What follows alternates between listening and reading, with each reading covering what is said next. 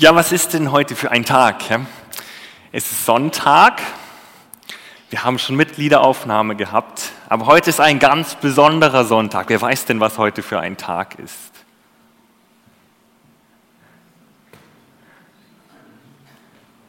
Ich höre Gemurmel. Danke, Christoph. Was ist heute für ein Tag?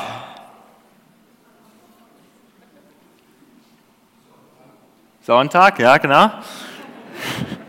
Das ist richtig. Heute feiern wir einen ganz besonderen Tag und denken dabei an etwas. Weiß es jetzt jemand?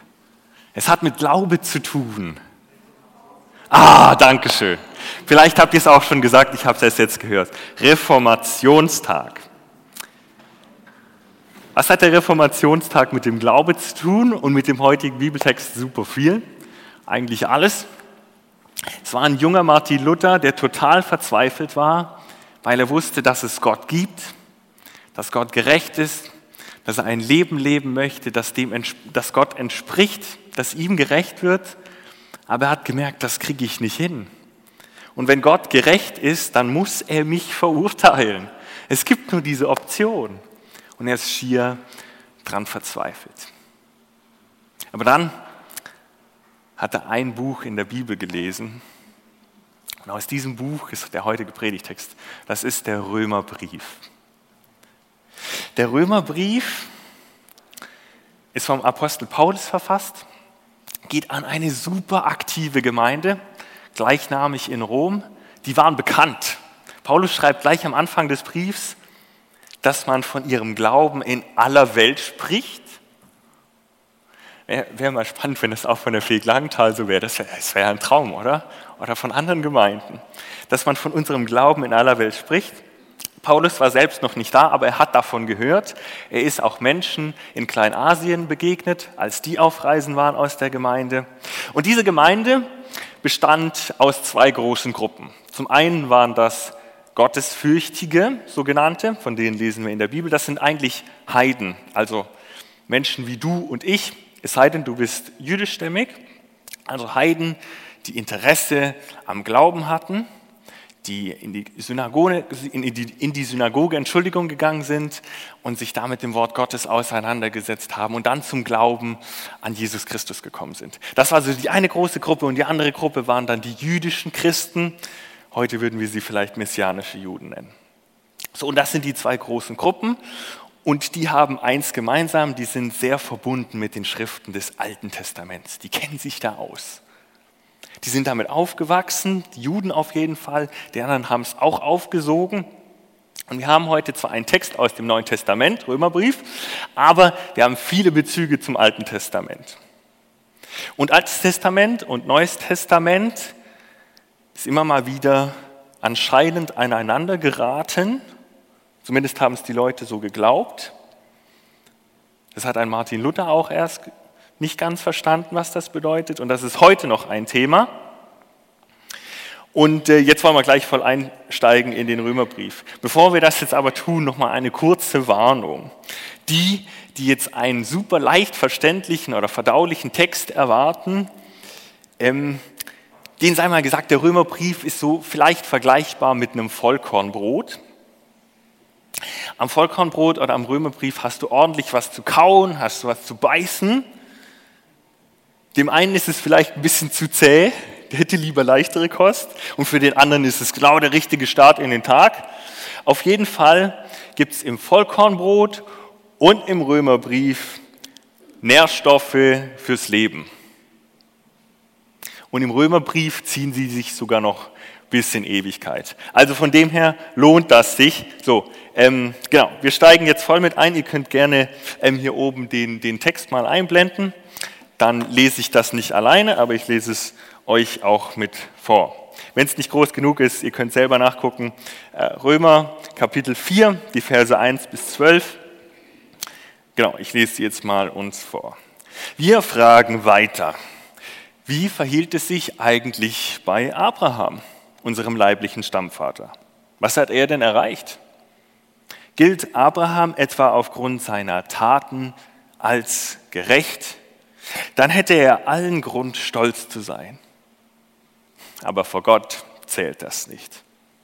Was steht denn in der Heiligen Schrift? Abraham glaubte Gott und das rechnete Gott ihm als Gerechtigkeit an. Wer eine Arbeit leistet, bekommt seinen Lohn nicht aus Gnade, sondern weil er ihm zusteht. Anders ist es, wenn jemand bei Gott keine Leistungen, keine eigenen Leistungen vorzuweisen hat. Glaubt er an den, der die Frevler gerecht macht, wird ihm dieser Glaube als Gerechtigkeit angerechnet. Davon redet ja auch schon David. Er nennt einen Menschen glücklich, dem Gott unabhängig von dessen Leistungen etwas als Gerechtigkeit anrechnet. Glückselig ist jeder, dessen Vergehen vergeben werden und dessen Sünden zugedeckt sind. Glückselig ist der Mensch, dem der Herr die Schuld nicht anrechnet.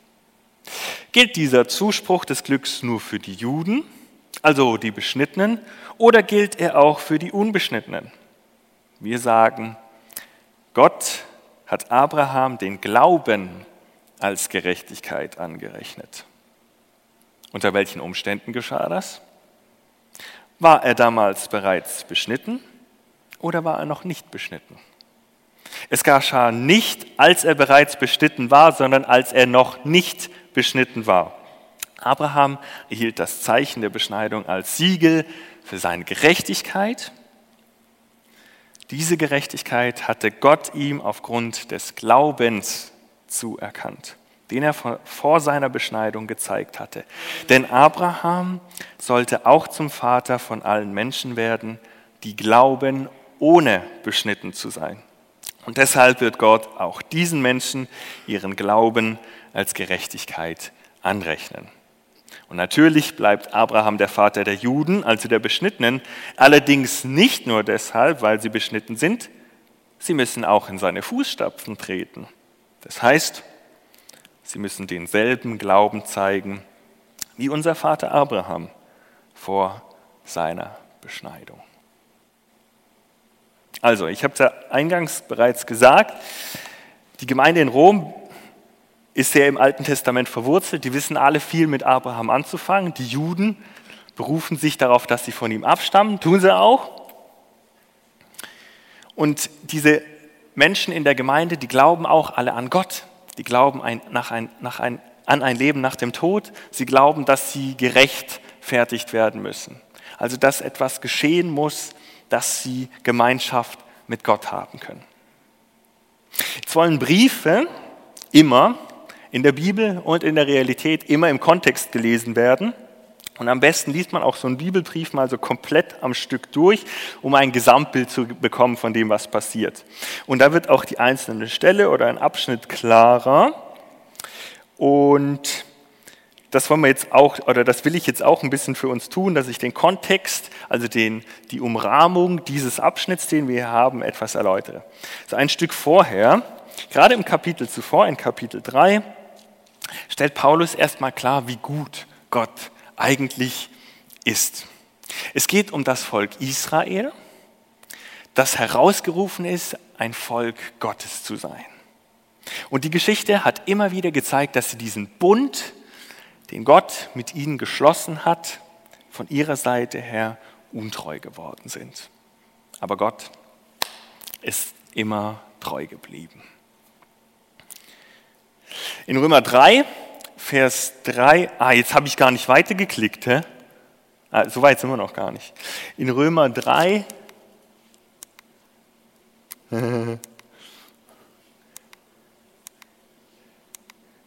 So, ich glaube, jetzt habe ich es gleich. Hä? Ich guck mal lieber hier hoch, dann habe ich es hier oben. So, in Römer 3, in den Versen 3 bis 4, steht eben, dass einige dieser Botschaft untreu gewesen sind. Und dann stellt Paulus die Frage, hebt diese Untreue denn Gottes Treue auf? Und er sagt, auf gar keinen Fall. Und damit sind wir beim wichtigsten ersten Punkt. Mit der Treue Gottes fängt alles an. Und die Bibel ist voll von Berichten, in denen Gott mit Menschen in Beziehung tritt. Immer wieder. Und Gott gibt sich voll hinein und die Menschen am Anfang meistens irgendwie auch. Und dann früher oder später weichen sie davon ab und kehren Gott den Rücken. Da haben wir zum Beispiel einen David. David, der glaubt, dass Gott der wahre Gott ist. Und ein David, der Goliath besiegt, den Riesen. Ein David, dem später der König Saul zu Unrecht verfolgt, der ihn nicht bei der besten Gelegenheit tötet. David wird König und alles scheint gut. Aber dann betrügt er all das, was vorher passiert ist, all das, was er glaubt, als er unbedingt mit der Bathseba ins Bett steigen will. Und Davids Geschichte ist nur eine Geschichte von vielen, in denen Menschen in der Bibel nicht wirklich ein gutes Leben führen, das erfüllt ist von Ehrerbietung und von Liebe gegenüber Gott und anderen Menschen. Und Davids Geschichte ist eine reale Geschichte von unzählig vielen Geschichten. Hier setzen ganz viele Geschichten im Saal auch drin. Ein Leben, in dem ein Mensch Gott von ganzem Herzen und von ganzer Seele und von ganzem Gemüt und von ganzem Verstand und mit aller Kraft liebt und den Nächsten wie sich selbst, das ist so ein gutes Leben, aber das schafft irgendwie keiner. Das zeigt die Bibel, das merken wir in unserem eigenen Leben früher oder später auch. Und in Römer 3, Vers 23 beschreibt das dann Paulus so, alle sind schuldig geworden und haben keinen Anteil mehr an der Herrlichkeit Gottes. Und darüber spricht dann Paulus im nächsten Abschnitt. Wir waren gerade bei Römer 3, Vers 1 bis 8. Jetzt Römer 3, Vers 9 bis 20 ist genau das, was ich jetzt hier in Kürze zusammengefasst habe. Es geht nicht nur um die Dinge dabei, die wir tun, sondern auch um einen Wesenszug von uns Menschen. Irgendwie leben wir nie nach diesem Bild Gottes, nach dem er uns geschaffen hat. Und ab dem Punkt ist das Problem hoffentlich offensichtlich. Den meisten Menschen ist ja eben auch klar, dass wir irgendwie verkorkst sind oder dass wir versagen in unseren Beziehungen zueinander und in den Beziehungen zu Gott. Und es braucht die Erkenntnis, dass jeder von uns erlösungsbedürftig ist.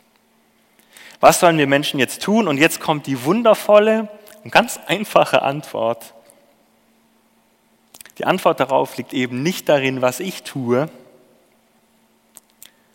auch wenn wir der Beziehung zu Gott immer wieder untreu sind, ist er uns treu. Ich selbst kann dagegen nichts tun, aber Paulus betont dann in Vers 28 von Kapitel 3, denn wir sind der Überzeugung, dass der Mensch allein aufgrund des Glaubens gerecht ist, unabhängig davon, ob er das Gesetz befolgt oder nicht. Und das ist ja auch das, was wir in Kapitel 4, in den Versen 4 und 5 so auf andere Weise nochmal lesen. Da bringt Paulus das Bild mit dem Arbeiter, der sich ja seinen Lohn verdient. Und das ist für uns wie natürlich, aber bei Gott funktioniert das eben nicht so. Anders ist es, wenn jemand bei Gott keine eigenen Leistungen vorzuweisen hat, Vers 4. Glaubt er an den, der die Frevler, also Menschen, die Gottes Gebote missachten, gerecht macht, Glaubt er an den, der die Frevler gerecht macht, wird ihm dieser Glaube als Gerechtigkeit angerechnet. Und wenn du weißt, dass du Vergebung brauchst, dass du Jesus für deine Zerbrochenheit und die Sünde, die in dir ist, gestorben ist und, und auferstanden ist, dann bist du gerettet. So einfach ist es ja. Gott nimmt uns Menschen an und verurteilt uns nicht, obwohl wir seine Gebote übertreten haben. Und das ist das, was die Bibel dann Gnade nennt. Und darin zeigt sich Gottes Liebe zu uns Menschen. Wo wird das deutlich? Ganz besonders hat mich neulich gepackt, als ich von diesem einen gelesen habe. Jesus wurde ja nicht alleine gekreuzigt. Lukas berichtet davon, dass neben ihm zwei weitere gekreuzigt wurden. Beide waren Verbrecher und sie hingen ganz bestimmt zu damaligem Recht auch zu Recht, nach damaligem Recht zu Recht dort. Für beide ist das Leben gelaufen, sie hängen am Kreuz, jetzt ist, jetzt ist alles hoffnungslos für sie. Aber dort spielt sich dann Folgendes ab. Auch einer der Verbrecher, der mit ihm gekreuzigt worden war, verspottete Jesus. Er sagte, bist du nicht der Christus? Dann rette doch dich und uns. Aber der andere wies ihn zurecht. Fürchtest, fürchtest du noch nicht einmal Gott? Dich hat doch dieselbe Strafe getroffen wie ihn.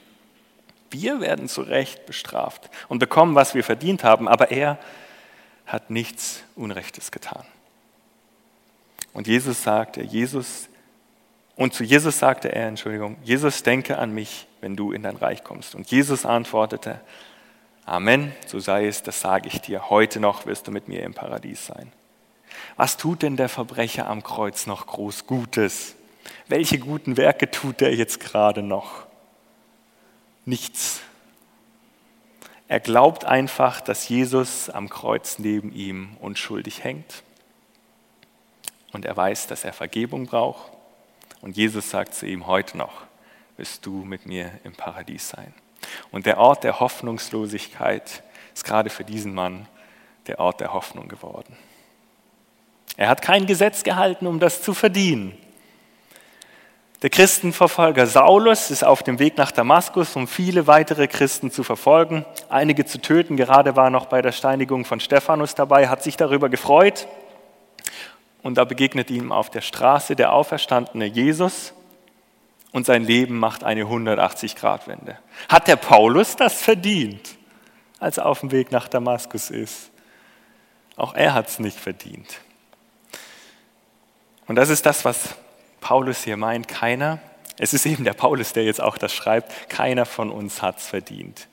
Weder ich, noch du, noch sonst irgendjemand.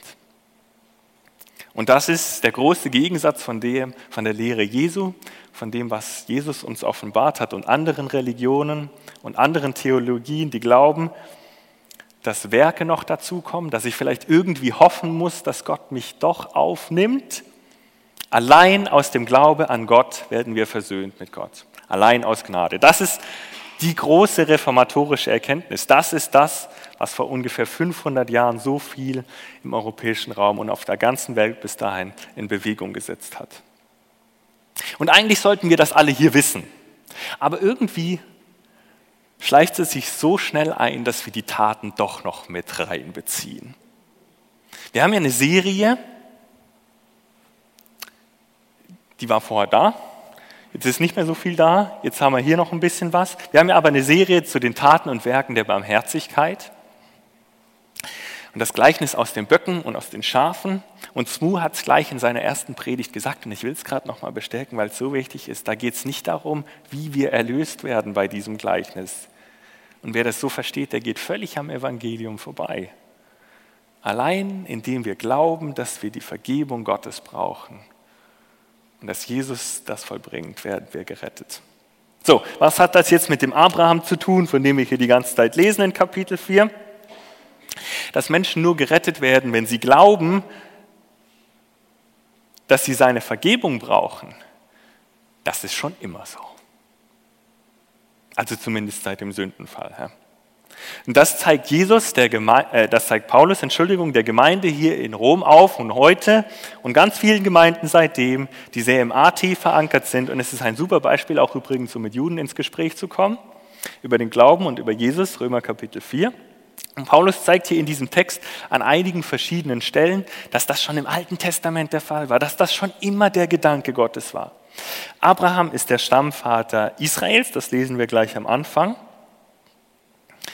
Und weil sie eben Nachkommen Abrahams sind, glauben viele Juden und glaubten sie, dass Gott ihnen genau das anrechnet. Wir sind Nachkommen vom Abraham, deshalb sind wir gerettet.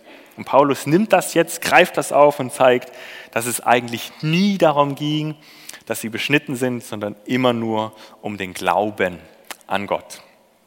Abraham glaubte an Gott und das rechnete ihm Gott als Gerechtigkeit an. Das steht in 1. Mose 15, Vers 6. Und dann zitiert Paulus noch aus Psalm 31 die Verse 1 und 2. Glücklich ist jeder, dessen Vergehen vergeben werden und dessen Sünden zugedeckt sind. Glücklich ist der Mensch, dem der Herr die Schuld nicht anrechnet. Es ging schon immer um den Glauben und das Vertrauen auf den, der den Gottlosen gerecht spricht. Das Volk Israel sollte nie das Gesetz ererben von Mose, sondern in erster Linie den Glauben, den Abraham hatte. Dieser Abraham, was war das eigentlich für einer? Wie steht es denn mit seinem Glauben, wenn der wohl so groß ist? In 1. Mose 11 geht es los mit Abraham. Abraham heißt er da noch. In Kapitel 12 wird er dann berufen von Gott, er wird herausgefordert und Abraham vertraut Gott, zieht in die Ferne, zieht los ins Ungewisse, aber er vertraut eben. Und Gott macht ihm große Verheißungen. Obwohl du ein alter Mann bist, Abraham, obwohl deine Frau Sarai alt ist, sollt ihr noch Stammvater und Stammmutter eines großen Volkes werden. Sie beide gemeinsam. Aber der Nachkomme lässt auf sich warten. Und die beiden sind eigentlich sowieso schon zu alt, aber sie werden sowieso noch älter. Und Abraham und Sarai werden langsam nervös. Und sie entscheiden, dass Abraham zu Sarais Sklavin gehen soll und mit ihr einen Nachkommen zeugen soll. Nach damaligen Vorstellungen ist das noch rechtlich legitim, aber natürlich überhaupt nicht entsprechend der Verheißung Gottes.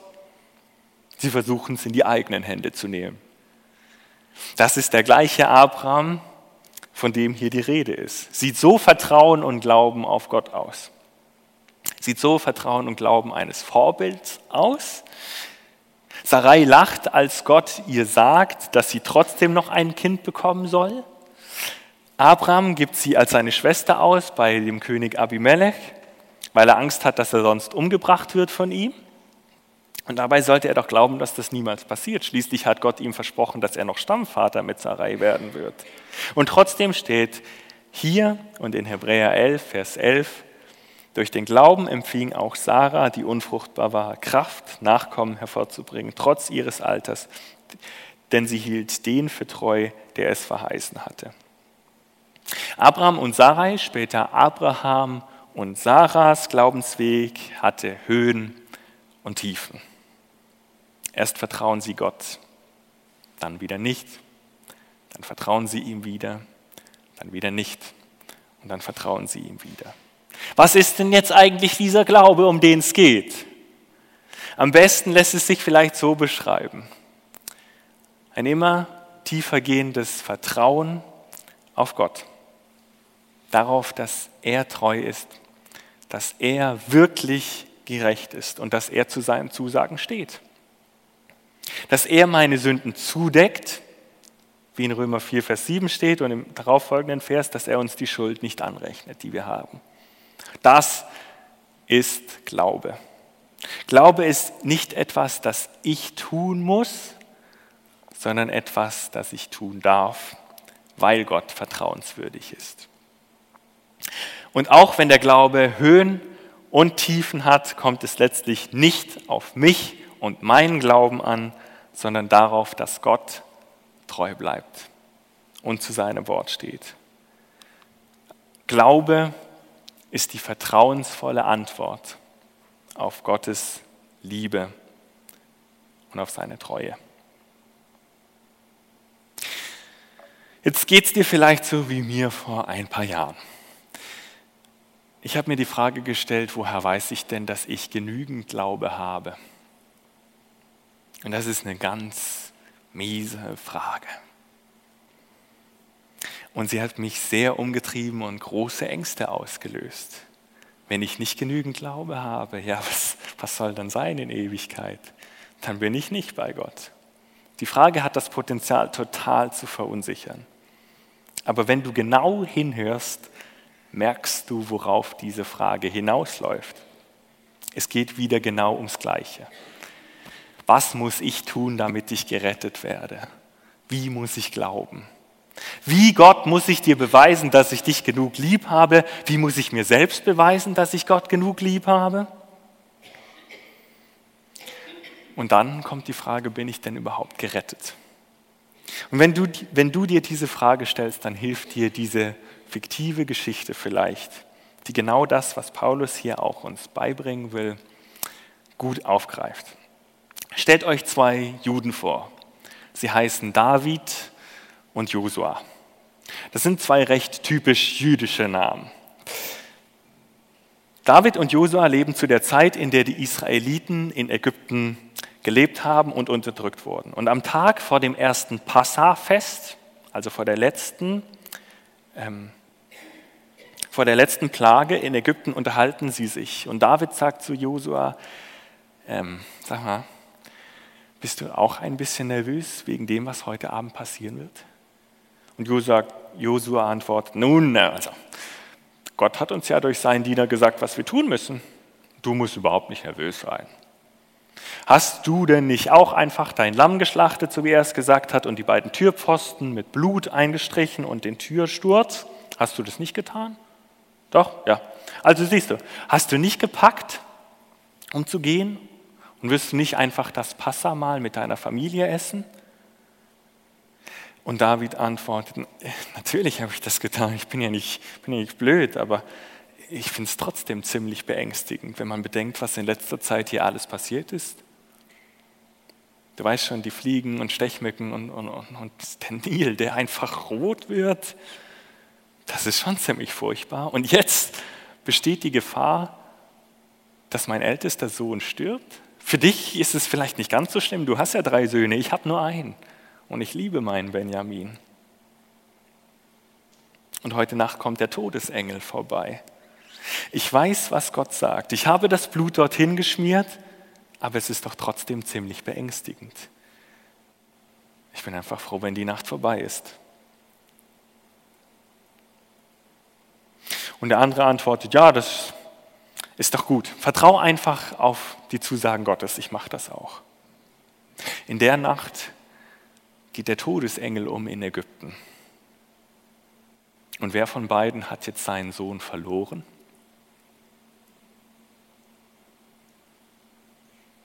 Keiner von beiden. Denn der Tod geht nicht aufgrund der Intensität oder der Klarheit des ausgeübten Glaubens über sie hinweg, sondern wegen dem Blut des Lammes. Und das ist es, was den Ankläger zum Schweigen bringt. Das Blut bringt den Ankläger zum Schweigen, wenn er uns vor Gott anklagt. Es bringt unser Bewusstsein zum Schweigen, wenn er uns direkt anklagt. Wenn du dich fragst, ob Gott uns jemals genug lieben kann, wo du doch so dumme und sündige und rebellische Dinge getan hast, nachdem du vielleicht 40 Jahre lang Christ warst, was wirst du dann sagen? Ich habe mich bemüht, ich habe mein Bestes getan, es war, es war ein Ausrutscher. Nee, es gibt kein anderes Argument als das eine, dass es reicht, dass Jesus gestorben ist und dass er für dich gestorben ist. Alles hängt davon ab und dass Gott diese Zusage hält, die er jedem Menschen von uns gibt. Gott verurteilt uns Menschen nicht, obwohl wir seine Gebote übertreten haben. In Ägypten war es das Blut eines Lammes, das den Todesengel abwies. Und für jeden Menschen ist es das Blut von Jesus, das er am Kreuz vergossen hat, das uns reinwäscht. Wir markieren heute zwar nicht die Türen mit Blut, aber wir werden nachher Abendmahl feiern. Und beim Abendmahl trinken wir Wein oder Traubensaft und denken daran, dass Jesus Blut uns rechtfertigt nichts anderes. Wir kommen alle an den Tisch und keiner hat irgendetwas dabei. Jeder hat leere Hände. Keiner ist da, weil er würdig ist. Und so steht in Römer 3, Vers 24, Sie verdanken es also allein seiner Gnade, dass sie von Gott als gerecht angenommen werden. Er schenkt es ihnen aufgrund der Erlösung, die durch Jesus Christus geschehen ist. Und das ist das wundervolle Geschenk der Gnade und des Glaubens. Wie kommen jetzt Glaube und die Werke der Barmherzigkeit zusammen? Sorry, ihr seid ein bisschen zu früh vorgekommen. Epheser 2, Vers 8 bis 10 fasst es eigentlich ganz gut zusammen. Denn aus Gnade seid ihr gerettet durch den Glauben. Das verdankt ihr nicht eurer eigenen Kraft, sondern es ist Gottes Geschenk. Er gibt nicht von irgendwelchen Taten, es geht nicht um irgendwelche Taten, die wir tun. Und niemand kann irgendwie stolz darauf sein, dass er selbst was dazu beigetragen hat. Denn das ist alles Gottes Werk. Aufgrund unserer Zugehörigkeit, weil wir zu Jesus Christus gehören, deshalb können wir jetzt Gutes tun.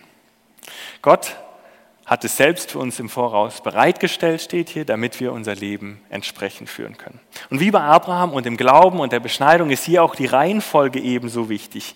Mit der liebevollen Zuwendung und Treue Gottes fängt alles an. Er schenkt sie uns ohne Vorbedingung. Und das zeigt sich darin, dass er uns geschaffen hat, weil er uns immer wieder entgegenkommt, weil er am Kreuz für uns gestorben ist. Und dann antworten wir erst darauf. Das kommt erst danach. Und es, ist da, es geht darum, dass wir immer mehr ein kindliches Vertrauen zu diesem Vater im Himmel entwickeln.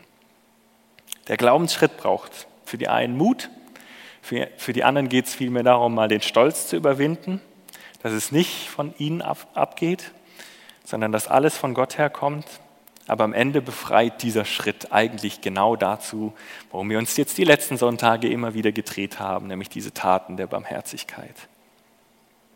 Die Reihenfolge ist wichtig. Am Anfang steht die Treue Gottes, mit der fängt alles an. Und Glaube ist die vertrauensvolle Antwort auf die Liebe Gottes. Und das Gute zu tun ist die Berufung, die aus der Befreiung folgt. Das ist die Reihenfolge. Und weil die Werke der Barmherzigkeit gerade dadurch entstehen, dass wir verstehen, dass wir bedingungslos angenommen sind und dass wir Vertrauen gegenüber diesem Vater im Himmel entgegenbringen können, will ich zum Abschluss jetzt noch eine Geschichte erzählen, die uns zeigen kann, wie vertrauenswürdig der Vater im Himmel ist und welches Vertrauen wir auf ihn setzen dürfen. Und wie auch die Liebe Gottes wahr und Realität ist, so handelt es sich auch hier um um eine wahre Geschichte. 1988 gab es in Armenien ein Erdbeben, das nur vier Minuten dauerte und 25.000 Menschen sterben ließ.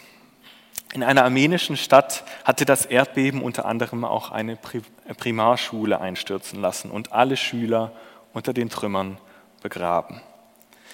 Ein paar Minuten Nachdem das Erdbeben vorbei war, rannte der Vater einer der Schüler zur Schule und sah, dass das Gebäude total in sich zusammengefallen war. Als er fassungslos vor den Trümmern stand, erinnerte er sich an das Versprechen, das er seinem Sohn gegeben hatte. Er hatte zu ihm gesagt, was auch immer passieren wird, ich werde immer für dich da sein. Und jetzt erinnerte er sich an dieses Versprechen. Und so ging er zu dem Teil des Gebäudes, in dem das Klassenzimmer seines Sohnes war und begann dort mit seiner Arbeit. Er trug Steine und Balken und Mauerstücke ab. Andere Eltern sagten zu ihm, es hat keinen Zweck. Unsere Kinder sind tot. Es ist sinnlos. Hör auf. Hör auf. Aber der Vater ließ sich nicht beirren. Er erinnerte sich an sein Versprechen. Sein Sohn war für ihn viel zu wertvoll, um einfach aufzugeben. Er arbeitete Stunde für Stunde, Tag und Nacht. Seine Hände waren blutig, seine Muskeln schmerzten und dann plötzlich, nach 38 Stunden härtester Arbeit, hörte er die Stimme seines Sohnes. Vater, ich bin hier. Und dann sagte dieser kleine Knabe noch etwas. Er rief seinem Vater zu, Vater, ich habe zu den anderen gesagt, macht euch keine Sorgen. Mein Vater hat versprochen, was immer geschehen wird, er wird für mich da sein. Habt keine Angst. Mein Vater holt mich heraus.